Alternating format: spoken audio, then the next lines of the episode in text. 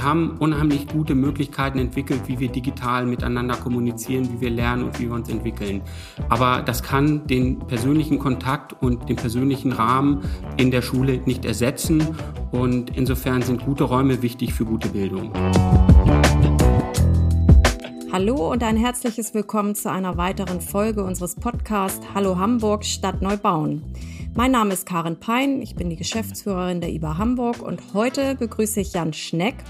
Jan Schneck ist seit April 2013 Leiter des Bereichs Nord beim Schulbau Hamburg und seit dem 1. August auch Vertreter der Geschäftsführung von Schulbau Hamburg. Herzlich willkommen, Herr Schneck. Ja, vielen Dank für die Einladung. Herr Schneck, bevor wir Schulbau Hamburg einmal vorstellen, lassen Sie mich mit einer persönlichen Frage starten. Wir sind ja alle einmal zur Schule gegangen. Haben Sie konkrete, positive oder auch negative Erfahrungen mit Ihren Schulgebäuden und Pausenhöfen gemacht? Hm, meine Besonderheit war, dass meine Eltern sehr viel umgezogen sind. Das heißt, ich habe tatsächlich sechs Schulen erleben dürfen, alle unterschiedlich. Und ich habe tatsächlich wenig negative Erinnerungen an Schule und sehr, sehr viele positive. Das fängt an mit dem Bolzplatz in der Grundschule Zellerfeld und hört dann eben mit der Abi Vergabe in der historischen Aula in Hannover in der Bismarckschule auf. Okay. Zurück in die Gegenwart. Sie sind bei Schulbau Hamburg verantwortlich für 375 Schulen. Vielleicht stellen Sie Schulbau Hamburg einmal vor mit äh, den Aufgabengebieten, die Sie haben. Sehr gerne. Wir sind bei Schuber Hamburg verantwortlich für den Bau, Betrieb, Instandhaltung von 365 Schulen. Das sind insgesamt rund 3000 Gebäude. Wir sind insgesamt ein Betrieb mit 1200 Mitarbeitern eigentlich sind wir sogar ein Doppelbetrieb. Wir sind nämlich Schuber Hamburg und Gebäudemanagement Hamburg gemeinsam für Bildungsbau verantwortlich und ich bin verantwortlich insbesondere für den Schulbau. Und dazu zählt ja sowohl Neubau als auch Sanierung oder Erweiterung. Da ist ja im Moment aufgrund steigender Schülerinnenzahlen ja auch ziemlich viel Bewegung drin. Äh, können Sie das mal in Zahlen ein bisschen schildern, was, wie viele Schulen werden derzeit saniert oder erweitert und äh, wie sieht auch das zukünftige Bauvolumen in den nächsten Jahren aus? Wir haben seit mehreren Jahren ein großes Wachstum in Hamburg und auch die Schülerzahlen wachsen. Wir haben circa 3000 zusätzliche Schüler jedes Jahr in den vergangenen fünf Jahren und wir gehen davon aus, dass wir das auch in den nächsten fünf Jahren haben werden. Das bedeutet, dass wir in Hamburg einen Schulentwicklungsplan haben, der 2019 fortgeschrieben wurde, um auf genau diese Veränderung zu reagieren. Und bei Schuber Hamburg haben wir einen Rahmenplan, in dem wir sozusagen die Schulentwicklung übersetzen in die Entwicklung der Standorte und die Anzahl der Gebäude. Der Rahmenplan sieht vor, dass wir in den nächsten zehn Jahren 40 neue Schulen gründen werden in Hamburg und dass wir rund 120 bestehende Schulen um einen Zug oder eine andere Anzahl von Fläche erweitern werden. Ui, das sind ja äh, 10 Prozent Neubau und 30 Prozent Erweiterung. Das ist ja, das ist ja wirklich Schluck aus der Pulle. Herr Schneck. In der Tat, das ist eine sehr, sehr große Bauaufgabe. Wir haben in den letzten Jahren ein Bauvolumen von rund 400 Millionen Euro gehabt und wir gehen davon aus, dass wir auch bei der Marktlage kontinuierlich weiterbauen werden. Also auch wenn alle anderen aufhören zu planen und zu bauen, wir gehen davon aus, dass wir aufgrund der Schülerzahlen auf jeden Fall kontinuierlich weiter planen und bauen werden. Eine kleine Zahl noch am Ende. In 2021 haben wir 139 Bauprojekte übergeben und abgerechnet, um einfach mal so eine Größenordnung zu haben. So ein durchschnittliches Bauprojekt bei uns ist zwei Millionen Euro, aber wir haben auch ganze Schulen für 40 Millionen Euro und natürlich auch kleine Sanierungen oder Abrisse, die dann auch mal im 100 oder 200.000 Euro Bereich liegen. Mhm. Ja, und unsere Schnittstelle ist ja auch recht deutlich. In, in eigentlich fast allen Quartieren, die wir jetzt planen, äh, haben wir das Thema Schule und Schulneubau für die vielen neuen Bewohnerinnen unserer Quartiere. Insofern war es uns ein Anliegen, äh, sie auch mal zu uns in den Podcast zu holen und zu gucken, wie, wie wir da gemeinsam vorangehen. Ja, beim äh, Neubau von Schulen wird häufig rhetorisch die Bedeutung von Schulen für die Zukunft betont. Ne? Es gibt das Konjunkturprogramm Schulbau für die Zukunftsfähigkeit unseres Landes oder innovative Schulbauten für die Bildung der Zukunft. Lauten äh, Schlagzeilen. Und welche Rolle schreiben Sie dem Schulbau zu? Wie entscheidend ist er für die Zukunft? Und als zweite Frage ergänzend, ähm, wie wird diese Zukunft finanziell ausgestattet? Sie haben ja eben schon, schon mal äh, gesagt, wie viele Schulen und Erweiterungen Sie planen. Können Sie das auch in ein finanzielles Volumen formulieren? Aus meiner Sicht ist Bildung der Schlüssel für die Zukunft. Das gilt für einzelne Personen, für junge Menschen, die natürlich mit einer guten Bildung auch gute Chancen haben, später ähm, ein gutes Leben zu führen. Das gilt für ein Land wie die Bundesrepublik Deutschland und das gilt natürlich auch für die Stadt Hamburg. Und insofern aus meiner Sicht ist Bildung ein ganz wichtiger Aspekt für die Zukunft. Und insofern ist die Bedeutung von Bildungsbau auch nicht zu unterschätzen. Das hat Hamburg sehr früh erkannt. Deshalb ist 2010 der Landesbetrieb Schulbau Hamburg gegründet worden. Und die Stadt Hamburg hat sich auch politisch dazu entschieden, Bildungsbau auch stark zu halten. Und wir haben in den letzten zehn Jahren rund vier Milliarden Euro in Schulbau investiert in Hamburg. Und wir werden eine ähnliche Zahl in den nächsten zehn Jahren in den Schulbau investieren. Das ist ein Kraftakt und das ist eine große Verantwortung, mit so viel Geld wirtschaftlich und natürlich auch sinnvoll und zukunftsfähig umzugehen. Und nochmal mehr bei der aktuellen Marktsituation, aber das werden wir über die nächsten Jahre ja sehen, wie sich das entwickelt. Äh, was sagen Sie zu diesem geflügelten Wort, die Schule, Schulräume sind der dritte Pädagoge? Deckt sich das mit Ihren Erfahrungen? Ich glaube, dass Schulgebäude sehr wichtig sind für die Entwicklung von jungen Menschen. Und die Corona-Auswirkungen haben uns eigentlich gezeigt, wie wichtig ähm, der Austausch, die Begegnung vor Ort ist. Egal ob es in der Arbeitswelt, aber insbesondere auch im, im Bereich Bildung. Wir haben unheimlich gute Möglichkeiten entwickelt, wie wir digital miteinander kommunizieren, wie wir lernen und wie wir uns entwickeln. Aber das kann den persönlichen Kontakt und den persönlichen Rahmen in der Schule nicht ersetzen. Und insofern sind gute Räume wichtig für gute Bildung. Sie haben eben selber die Pandemie angesprochen. Die hat ja äh, vor allem äh, einen digitalen Innovationsdruck gezeigt und auch viel in Bewegung gesetzt, glaube ich. Wirken sich die Erfahrungen der Pandemie auch auf die architektonische oder gestalterische Innovation von Schulgebäuden aus? Oder bleibt das Konzept eigentlich im Großen und Ganzen so, wie es, wie es jetzt schon war? Ich glaube, dass wir bereits vor der Pandemie sehr stark Themen wie Digitalisierung oder wie flexibles Arbeiten und Lernen auf dem Schirm hatten und dass insbesondere die Schulbehörde da schon erste Schritte getan hat und dass Corona quasi wie ein Katalysator diese Entwicklung beschleunigt hat. Ähm, wir haben bereits vorher schon sehr stark überlegt, dass eben vielfältiges Arbeiten und Lernen auch vielfältige räumliche Rahmenbedingungen benötigt. Insofern sind wir schon seit langer Zeit dabei, nicht nur Klassenräume zu denken, sondern Lernfelder, Lernflächen, Lernwelten zu entwickeln, gemeinsam mit den Schulen, die einfach auch nicht nur Frontalunterricht ermöglichen, sondern auch sehr differenziertes Arbeiten und Lernen und Entwickeln von jungen Menschen. Und auch das Thema Digitalisierung fing ja nicht erst mit Corona an, sondern auch da waren wir vorher schon unterwegs und haben Schulen mit entsprechender Infrastruktur ausgestattet. Und ich glaube persönlich auch, dass wir da auch erst am Anfang sind, sondern dass es noch eine sehr starke Entwicklung geben wird. Umso wichtiger ist es, dass die Gebäude und die Räume, die gebaut werden, dass sie so flexibel sind, dass sie genau auf diese Entwicklung auch reagieren können und dass sie eben einen vernünftigen Rahmen für die, die Entwicklung von Pädagogik, von Lernen und von Arbeiten bieten.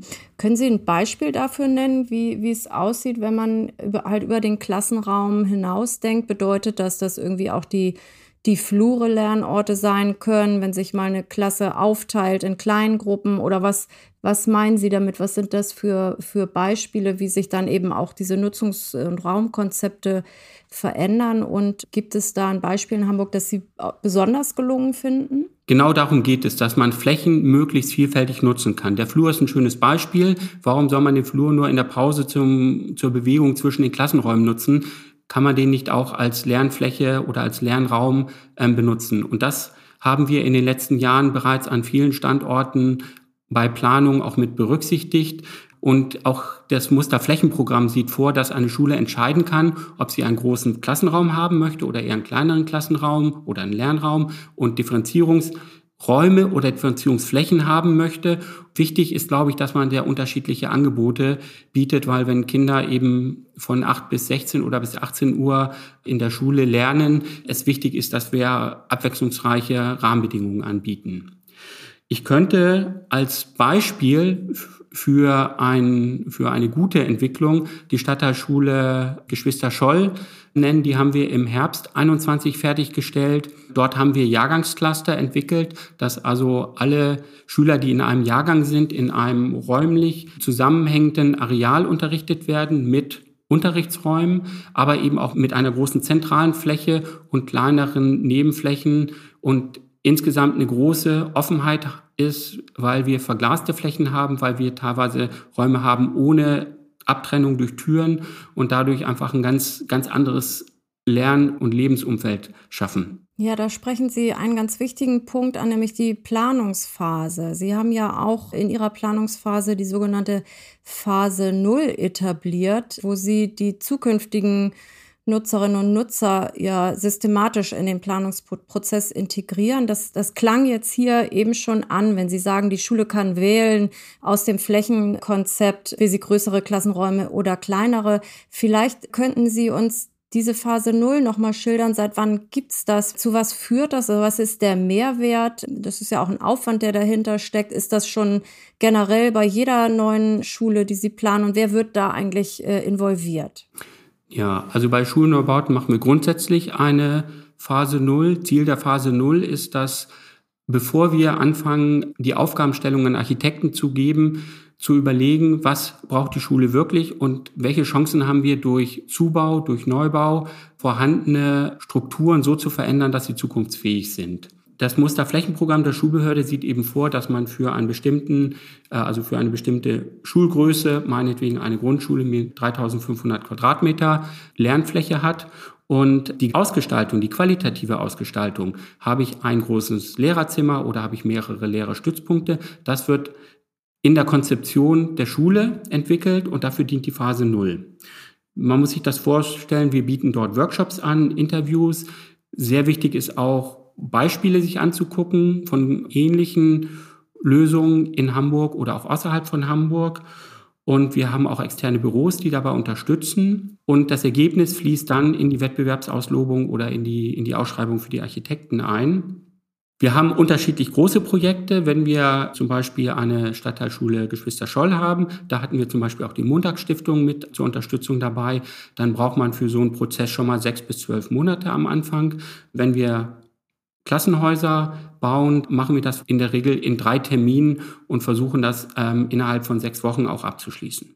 Und wer wird konkret beteiligt, wenn Sie sagen, die Schule, sind da äh, irgendwie alle Lehrer oder sind auch Schülerinnen oder auch Elternvertreter oder wie, oder strukturiert die Schule das selbst? Das ist sehr unterschiedlich. Am Ende entscheidet die Schule, wer sozusagen für die Schule mit eingebunden wird und wie groß auch der Teilnehmerkreis ist. Hängt auch wieder, wie gesagt, von der Aufgabe ab und wenn zum Beispiel zwei Schulen fusionieren, wie wir das im Berufsschulbereich hatten, dann ist das natürlich ein sehr wichtiger Prozess und der ist dann auch mit sehr großer Beteiligung. Wenn wir sage ich mal, kleinere Ergänzungen machen, dann auf jeden Fall ist natürlich die Schulleitung dabei und wir versuchen auch Schülern und ähm, Elternvertretern die Möglichkeit zu geben, sich zu beteiligen, aber letztendlich entscheidet die Schule, was an Partizipation der sinnvolle Mittelweg ist. Wie sieht's mit Wunsch und äh, Wirklichkeit aus? Also äh, wenn man Beteiligung macht, dann gibt's ja häufig immer erstmal so einen großen bunten Blumenstrauß an Wünschen und Möglichkeiten. Es muss ja aber auch alles ins äh, Kostenbudget passen. Wie, wie steuern Sie das? Sie haben eben schon so ein Flächenprogramm angesprochen. Das ist wahrscheinlich ein Steuerungsinstrument. Gibt's weitere? Genau, wir haben einheitliche ähm, Spielregeln, wie viel Fläche bestimmten Schulformen für eine Anzahl von Schülern zusteht. Das hat die BSB entwickelt und schreibt sie auch fort. Ähm, dann gibt es einen einheitlichen Leistungsstandard, was baulich geleistet wird. Der ist abgestimmt zwischen ähm, unseren Partner, dem Sondervermögen als Eigentümer, der Schulbehörde als Nutzer und uns. Der wird auch alle zwei Jahre aktualisiert. Wenn zum Beispiel Themen wie Barrierefreiheit oder so sich weiterentwickeln, dann fließt das auch in unsere, wir nennen das Leistungsbeschreibung Bau, fließt das als Standard mit ein. Und die qualitative Ausformulierung, also sprich ein bisschen Materialität und Farbkonzept, aber eben auch die Raumzuschnitte. Das ist dann Teil einerseits der Phase Null, aber vor allem dann auch später der Vorentwurfsplanung. Hm. Wenn wir noch, noch mal ganz kurz beim Thema Kosten bleiben, jetzt nochmal ein ganz, ein ganz anderer Aspekt, aber aus der Architektenschaft äh, höre ich häufig Kritik, dass der von der Stadt vorgegebene Baukostendeckel für Schulbauten nicht auskömmlich sei und, und die eigentlich gewünschten Qualitätsansprüche damit nicht realisierbar. Können Sie sagen, wo dieser Kostendeckel liegt und was Ihre Argumente sind, an dem Kostendeckel festzuhalten? Ja, ich fange mal einen Schritt weiter an. Wir haben mit der Schulbehörde vereinbart, dass wir einen Festpreis für den Quadratmeter Schule anbieten. Das hat den Hintergrund, dass natürlich in den nächsten zehn Jahren auch alle Schulen mit berücksichtigt werden sollen und dass nicht am Ende uns das Geld ausgeht für die letzten Schulen. Und das Zweite ist, dass wir natürlich gleiche Bildungschancen in allen Stadtteilen haben wollen und insofern ähnliche Rahmenbedingungen sowohl was den Bau als auch was die Schullandschaft angeht, dort auch ähm, berücksichtigen wollen. Und wir haben natürlich dann uns gefragt, wie setzen wir den Festpreis, den wir anbieten, in unseren Projekten um. Wir haben einen Orientierungswert für den Quadratmeter Mietfläche und ähm, der liegt bei 2100 Euro, Kostengruppe 300 und 400 brutto. Und natürlich kann man diskutieren, was ist das richtige Maß. Finanzsenator fragt, kann es nicht auch noch ein bisschen günstiger sein? Wir glauben, dass wir aber ein gutes Maß gefunden haben. Was zurzeit nicht ganz einfach ist, ist, dass wir eben keine stabilen Baupreise mehr haben. Das war lange Zeit so, dass wir ähm, durchaus sehr gut prognostizieren konnten, wie sich die Baupreise entwickelt haben. Das haben wir alle zwei Jahre nachverhandelt, auch mit unseren Partnern bei der Schulbehörde und bei, der, bei dem Sondervermögen. Und zurzeit haben wir Baupreisentwicklung von ungefähr 15 Prozent in den letzten zwölf Monaten. Und das ist dann natürlich bei den 2100 Euro noch nicht abgebildet. Ja, das kann es ja auch nicht sein. Hm. Ich glaube, wir haben jetzt so einen ganz guten Überblick, was, was Sie machen und was Schuber Hamburg macht und auch über das äh, Volumen und Vorgehen und Prozesse. Ich würde gern zwei Themen noch vertiefen, nämlich einmal, wie schlägt sich eigentlich das Thema Klimawandel im Schulbau nieder und zum anderen nochmal auf die Bedeutung von Schulbauten im Rahmen der Stadtentwicklung, denn das ist ja tatsächlich unser Thema kommen. Und wenn wir mit dem ersten Anfang Klimawandel bei Schulbauten, also wie sieht's da mit, mit Energieoptimierung aus? Gibt es Strategien für Gründächer, für begrünte Fassaden? Wie sieht es eigentlich aus mit Regenentwässerung auf Schulhöfen, also der Versiegelungsgrad, die Nutzung von erneuerbaren Energien auf Dach oder auch im System? Hat sich da was in den letzten Jahren verändert oder gibt es strategisch neue Ziele und wie, sind, wie sehen Sie Schulbau Hamburg da aufgestellt? Also die Welt verändert sich ständig und wir verändern uns auch ständig. Wir haben vor einigen Jahren angefangen, tatsächlich eine Gründachstrategie umzusetzen. Wir haben entschieden, dass wir alle Neubauten mit Gründächern grundsätzlich bauen und wir haben entschieden, dass wir zu, dort, wo wir sanieren, zumindest prüfen, ob eine nachträgliche Bedachung mit Gründach wirtschaftlich möglich und auch sinnvoll ist. Wir werden Ende 2022 rund 100 Gründächer an Schulgebäuden haben und rund 84.000 Quadratmeter begrünte Dachfläche haben. Das macht sich schon bemerkbar, dass wir das schon seit mehreren Jahren konsequent verfolgen. Darüber hinaus ist es uns wichtig, dass wir da, wo es eben möglich ist und durch Verschattung auch sinnvoll oder eben Nichtverschattung auch sinnvoll ist, dass wir grundsätzlich auch Photovoltaik nutzen. Wir haben mit Hamburg Energie Solar einen Vertrag, die uns dabei unterstützen und für uns die Photovoltaikanlagen auf den Schuldächern realisieren. Und auch da gilt der Grundsatz, dass wir bei Neubauten grundsätzlich Photovoltaik auch nutzen wollen häufig verbunden mit Wärmepumpen. Auch das machen wir bereits seit mehreren Jahren, dass wir beim Neubau gucken, da wo es eben geht, die Photovoltaik verbunden mit Wärmepumpe einzusetzen. Und wichtig ist auch, dass wir gucken, da wo es Fernwärmenetze oder Nahwärmenetze gibt und eine Einbindung von Schulgebäuden sinnvoll ist, dass wir da mit unseren Partnern auch drüber sprechen, wie das sinnvoll und möglich ist. Darüber hinaus haben wir vertraglich vereinbart, dass wir Neubauten nach dem Energieeffizienzstandard 40 bauen. Und wir haben tatsächlich, Sie hatten ja nochmal Schulhöfe angesprochen, wenn wir neu bauen, wissen wir, versiegeln wir mehr Fläche. Wir versuchen aber die Versiegelung so verträglich wie möglich zu machen durch eben wasserdurchlässige Oberflächen. Und an bestehenden Schulgebäuden haben wir zum Teil ja noch asphaltierte Schulhöfe. Und ähm, wenn wir die sanieren, dann nehmen wir natürlich auch eine, eine Oberfläche, die ähm, verträglicher ist. Und wir prüfen auch, ob wirklich so viel Fläche weiterhin versiegelt sein muss oder ob wir dann nicht Dinge zurückbauen. Und Ziel ist es natürlich auch, einen großen Anteil naturnaher Schulhofflächen zu schaffen. Mhm. Spielt das Thema ökologische Baumaterialien oder Wiederverwertbarkeit von Baumaterialien eine Rolle? Auch das spielt eine Rolle. Das besprechen wir mit den Architekten in den Einzelprojekten.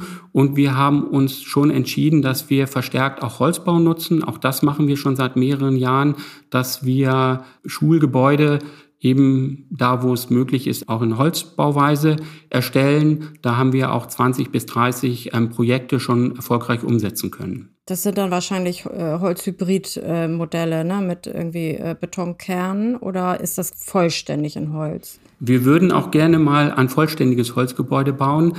Die Brandschutzbestimmungen in Hamburg sind so, dass wir in der Regel ähm, zumindest eine Decke und den Kern im Beton ausbilden müssen. Mm, okay. Ja, jetzt nochmal zu, zu unserer Schnittstelle, ähm, Herr Schneck. Wir haben ja zehn Entwicklungsgebiete von ganz kleinen 180 Wohneinheiten, wo es im Prinzip jetzt keine neue eigene Schule gibt, bis hin zu äh, einem ganzen Stadtteil Oberbewerder, wo gleich drei Schulen geplant werden. Und äh, tatsächlich hat Schule für uns besondere Bedeutung. Also es fängt schon damit an, dass die Schule auch ein Entscheidungskriterium für unsere Kunden ist, insbesondere natürlich Familien, ob sie sich interessieren, bei uns ein Grundstück oder eine Wohnung zu kaufen oder nicht, bis hin dazu, dass Schulen auch tatsächlich in der städtebaulichen Planung äh, eine enorme Bedeutung bekommen haben. Gerade wenn wir ganze Quartiere neu planen, geht es ja auch immer darum, wo ist eigentlich ein Zentrum, wo findet wirklich Leben statt, wo sieht man Menschen, die kommen und gehen und was zu erledigen haben. Und äh, die historischen zentralen Funktionen, Bank, Rathaus, äh, Börse, Markt, äh, gibt es in dem Sinne nicht mehr. Und die Schule hat das äh, eigentlich nach und nach viel stärker eingenommen, diese Funktionen. Nun findet Schule ja aber meistens tagsüber statt nicht abends, immerhin jetzt auch schon nachmittags, wir haben ja den Ganztag und am Wochenende eben nicht. Ähm, welche Möglichkeiten gibt es, die Nutzung dieses Ortes noch weiter auszudehnen? Wir reden über den, den Schulhof, das Gelände ist eingezäunt, kann man, das, kann man den Schulhof dann außerhalb der Schulzeiten nutzen, also die Nachbarschaft und wie offen ist die Schule eigentlich, auch wenn Sie über das Thema Neubau sprechen, vielleicht eben auch noch andere Funktionen, also für andere Nutzer mitzubauen, die dem Stadtteil dienen, die vielleicht eine Synergie mit der Schule haben, aber eigentlich mit ihrem Auftrag, Schulbauten zu bauen, nicht originär ähm, zusammengehören. Mhm. Also erstmal möchte ich das bekräftigen, dass ähm, Schule ein wichtiger Ort und Identifikations Faktor für ein Quartier ist. Das gab es in der Vergangenheit, zum Beispiel in der Jahrestadt, aber wir sehen unsere Aufgabe durchaus so, dass wir sowohl was die, was das Angebot an Bildung angeht, als auch was die Verortung und die bauliche Gestalt angeht, Identifikation anbieten. Tatsächlich ist Schule nicht mehr wie früher von 8 bis 13 Uhr, sondern teilweise von 8 bis 16 bis 18 Uhr. Das heißt, wir haben eine sehr intensive Nutzung sowohl der Schulgebäude als auch der, der Schulhofflächen. Wir haben abends die Sportvereine, die die Sporthallen und teilweise auch die, die Sportflächen nutzen. Ähm, unabhängig davon ist es durchaus Wunsch und Ziel der Stadt, dass die, die Flächen, die für junge Menschen in der Schulzeit vorgesehen sind und Räume, die für Bildung vorgesehen sind, in anderen Zeiten, zum Beispiel am Wochenende, dann auch von der Öffentlichkeit genutzt werden kann, vom Quartier genutzt werden kann. Wir haben auch ein großes Interesse, dass die Schule eng verzahnt ist mit dem Quartier und wir haben auch gute Beispiele, wo wir Schule mit einem Quartierzentrum verbinden, ob das nun das Tor zur Welt ist oder ob das in Stalzhoop der Campus ist, wo einfach Bildung nicht nur Schule betrifft, sondern alle möglichen Bereiche des öffentlichen Lebens und wir die möglichst sinnvoll miteinander verzahnen, sowohl baulich als auch bei der Nutzung von Räumen. Und sicherlich ist das eine spannende Frage, wenn wir in Oberbillwerder ein neues Quartier bauen, gemeinsam, ähm, welche Aufgabe neben der neben der reinen Schulaufgabe dann dem Schulgebäude zufällt. Mhm. Gibt es etwas aus Ihrer Sicht und Ihren Erfahrungen heraus, was wir, wenn wir anfangen, diese Quartiere zu planen, äh, stärker berücksichtigen müssen, damit Sie optimal Ihre Schulgebäude bauen und für den Stadtteil eigentlich äh, etablieren können? Ja, wir haben häufig Projekte, wo wir wirklich gute Ideen, viel Engagement am Anfang haben und wo wir dann aber feststellen, wenn es nicht rechtzeitig eine klare Aufgabenstellung gibt und eine Finanzierungszusage, dass wir dann beim Schulbau wo wir genau diese Aufgabe und diese Finanzierungszusage haben, weitermachen müssen und dann entscheiden müssen, ähm, die Projekte voneinander zu entkoppeln. Da, wo es gelingt, sozusagen rechtzeitig mit allen pa Partnern eine verbindliche Aufgabenstellung und eine ähm, Finanzierung zu klären, können wir sozusagen die Belange nicht nur der Schule, sondern auch meinetwegen der bezirklichen Träger ähm, mit in den Wettbewerb nehmen und tatsächlich den Campus oder das Quartierzentrum aus einem Guss planen und bauen. Und das machen wir dann auch gerne. Mhm. Dann sind wir wieder bei der Phase Null. Das heißt, äh, in der Phase Null diese Ideen dann auch so zu verdichten, dass sie dann auch äh, klare Zuständigkeiten und Rahmendaten haben, sozusagen. Genau. Mhm. Und was das Thema Fläche angeht, also in jedem meiner Post Podcasts äh, kommen wir eigentlich immer auf das Thema Flächenverfügbarkeit äh, zu sprechen. Das, äh, da sind wir hier noch ausnahmsweise nicht gelandet. Wie sieht's denn bei Ihnen aus? Haben Sie immer genügend Flächen, weil die Flächen werden ja am Anfang eines äh, Prozesses verteilt, oder müssen Sie sich immer irgendwie so reinquetschen? Ja, also Schule ist zum einen das Schulgebäude. Da ist es wichtig, dass ein Schulgebäude eben anders als ein Wohnungsbau oder andere ähm, Gebäude aussieht und dass das im Städtebau berücksichtigt wird, was wir da an Besonderheiten haben. Was sehr schlecht ist, ist, wenn Sporthallen eingegraben werden. Das funktioniert in der Regel nicht und ist auch sehr teuer. Das ist ein Faktor, der sauber berücksichtigt werden oder wo wir den Wunsch haben, dass das sauber bei der Planung am Anfang schon berücksichtigt wird. Und man darf nicht unterschätzen, dass eine Schule auch große Außenraumflächen benötigt. Gerade wenn wir Ganztag haben, brauchen Schüler Phasen, wo sie sich auch entspannen können, wo sie auch sich bewegen können, wo sie toben können. Und da gibt es bei der BSB eine Vorgabe, wie viel wie viel Grundstücksfläche für eine bestimmte Zahl von Schülern ähm, vorhanden ist. Und wenn wir anfangen müssen, diese Fläche auf dem Dach nachzuweisen, dann wird schwierig. Das geht, das geht im Einzelfall, ist aber keine optimale Lösung. Wir würden uns schon wünschen, dass wir möglichst die gesamte Pausenfläche auch bei engen innerstädtischen Grundstücken auf dem ebenerdig nachweisen können, dass die Sporthallen ebenerdig sind.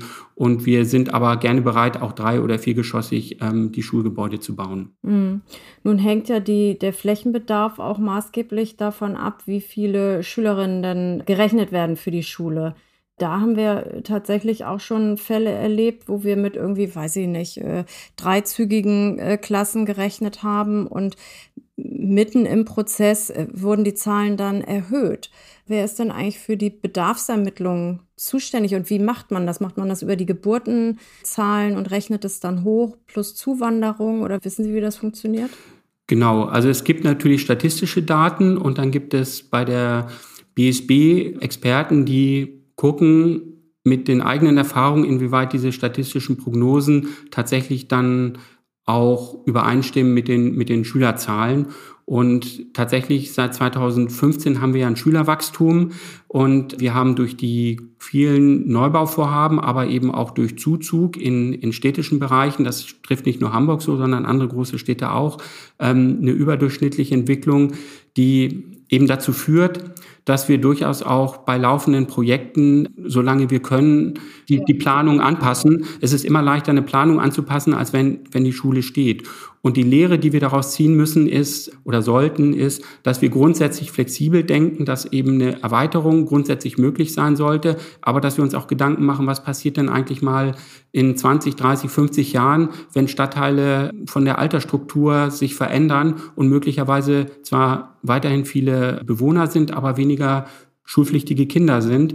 Was machen wir dann mit den Gebäuden? Auch das sind Themen, die uns beschäftigen. Wie können wir eigentlich auf Veränderungen, nicht nur was den Unterricht angeht, sondern auch Veränderungen, was die was die demografische Entwicklung angeht, wie können wir damit möglichst flexibel mit Immobilien reagieren? Mhm. Diese Entwicklungswellen haben wir ja auch in Hamburg in den letzten Jahren, Jahrzehnten gesehen. Also da waren dann waren leerstehende Schulen zum Teil oder es wurde über Abbruch diskutiert und jetzt war man dann doch ganz froh, dass man diese Standorte wieder reaktivieren konnte. Ne? Wahrscheinlich äh, sind ja auch die Flüchtlingsbewegungen auch ein Treiber für die Schülerinnenzahlen, oder? Das ist ja etwas, was man nicht, nicht unbedingt immer so prognostizieren kann. Ich habe noch ein anderes Thema bei der Frage, was müssen wir eigentlich auf der Planungsseite machen, uns fällt auf, dass wir eigentlich in den bestehenden Schulstandorten immer Probleme mit den Elterntaxis haben. Also ähm, die Schülerinnen, die von Eltern mit dem Auto gebracht werden und eigentlich die verkehrliche Infrastruktur äh, nicht darauf ausgelegt ist, weil gerade bei Grundschulen man eigentlich davon ausgeht, dass die Kinder zu Fuß oder eigentlich bei allen Schulen zu Fuß oder mit dem Fahrrad kommen. Wie sehen Sie dieses Problem? Äh, wie gehen Sie auch damit um? Also ist die Lösung, dass man äh, diese Kiss and Ride äh, Stellparkplätze äh, macht, also kurz halten, Kind ausladen, weiterfahren? Oder soll man diese Option gar nicht anbieten, um eigentlich doch zu befördern, dass die Kinder mit zu Fuß oder mit dem Fahrrad kommen? Was, was würden Sie uns raten, wie wir auf Planungsseite damit umgehen? Also ich persönlich fände es wünschenswert, wenn alle Schüler die Möglichkeit hatten, selbstständig sicher mit zu Fuß mit dem Fahrrad oder mit öffentlichen Verkehrsmitteln die Schule zu erreichen. Wir versuchen dafür Angebote zu machen durch entsprechende Fahrradständer, durch entsprechende Information und, ähm, und Sensibilisierung. Und ich glaube auch, dass Hamburg insgesamt auf einem guten Weg ist, in diese Richtung die, die Mobilität auch zu, zu verändern. Ich finde es total schwierig, Eltern vorzuschreiben, was der beste Schulweg für ihre Kinder ist. Insofern, solange weiterhin elternseitig der starke Bedarf nach Kiss-and-Drop-Zonen ist, werden wir das auch weiter an den Schulen anbieten. Das ist auch keine sozusagen keine Entscheidung, die wir als Realisierungsträger treffen, sondern das hat ja was mit dem Schulkonzept auch zu tun. Also die, die, die Erschließung und auch solche Fragen stimmen wir natürlich eng mit der Schule und mit der Schulbehörde ab. Solange wir keine bessere Lösung haben, werden wir auch weiterhin für Elterntaxis eine Möglichkeit schaffen, damit zumindest dann auch der Ausstieg sicher ist. Mhm. Naja, ich denke, der maßgebliche Ansatz ist eben, sich den Schulweg anzugucken. Die Eltern müssen das Gefühl haben, dass ihre Kinder sicher zur Schule kommen, auch wenn dort äh, Pkw-Verkehr ist oder Busse fahren. In Oberbewerder haben wir das ja zum Beispiel so gelöst. Wir haben den großen grünen Loop, der alle drei Schulstandorte verbindet, äh, durch den dann alle zu Fuß oder mit Roller oder Fahrrad fahren können und nur sehr wenig Straßenkreuzungen haben. Ich bin wirklich gespannt, wie das aufgeht, weil das halte ich eigentlich für ein sehr überzeugendes Konzept, dass man sicher äh, zur Schule kommt. Aber wir werden sehen. Herr Schneck, wir sind am Ende. Wenn Sie jetzt nicht noch was haben. Ja, ich, ich wollte sagen, ich habe natürlich alle alle 375 Schulen im, im Blick und kann nicht bei einer Schule sozusagen andere Maßstäbe ansetzen als bei einer anderen. Wir haben aber sicherlich, wenn wir ein neues Quartier entwickeln, die Chance, die Rahmenbedingungen zu verbessern, dass das Interesse am Elterntaxi geringer wird. Und diese Chance sollten wir gemeinsam diskutieren mit der Schulbehörde, mit den Verkehrsplanern und gerne auch mit uns, damit wir dann auf dem Schulgrundstück entsprechend darauf reagieren, ob es nun Fahrradstellplätze sind, ob es nun andere Angebote sind. Und ähm, das wäre ein guter Weg, genauso wie wir auch andere Themen, ob das das Quartierszentrum ist, ob es andere innovative, nachhaltige Ideen sind. Da ist eben ein neuer Stadtteil eine Chance, einen größeren Schritt zu machen als in, in den Quartieren, wo wir einfach sehr enge Rahmenbedingungen haben und vielleicht nicht ganz so innovative Lösungen umsetzen können. Das ist ein wunderbares Schlusswort. Genauso sehen wir das auch. Wir haben diverse Projekte miteinander und ich glaube, da können wir können wir viel bewegen für die Quartiere und für uns ist das wirklich maßgeblich, dass uns da was Gutes gelingt, weil Schulen ja auch immer ein bisschen auch Heimat sind für Schülerinnen und Schüler. Ich finde, das hat uns eigentlich die Pandemie gezeigt, auch gerade für Kinder, die vielleicht kein so schönes Zuhause haben, ist die Schule einfach ein ganz wichtiger Ort, der, der auch einfach heimelig sein muss. Insofern wünsche ich Ihnen äh, viel Erfolg und gutes Gelingen bei dem riesigen Volumen, das vor Ihnen liegt, in mitunter schwierigen Zeiten. Ich bedanke mich ganz herzlich, dass Sie unser Gast waren und bei unseren Hörerinnen und Hörern bedanke ich mich herzlich fürs Zuhören. Unser Podcast Hallo Hamburg Stadt Neubauen erscheint alle vier Wochen und wenn Sie möchten, dürfen Sie ihn gern weiterempfehlen, abonnieren und auch bewerten. Und wenn Sie sich für die Projekte der IBA Hamburg interessieren, dann folgen Sie uns gern auf Twitter oder Instagram. Mein Name ist Karin Pein und ich sage auf Wiedersehen bis zum nächsten Mal.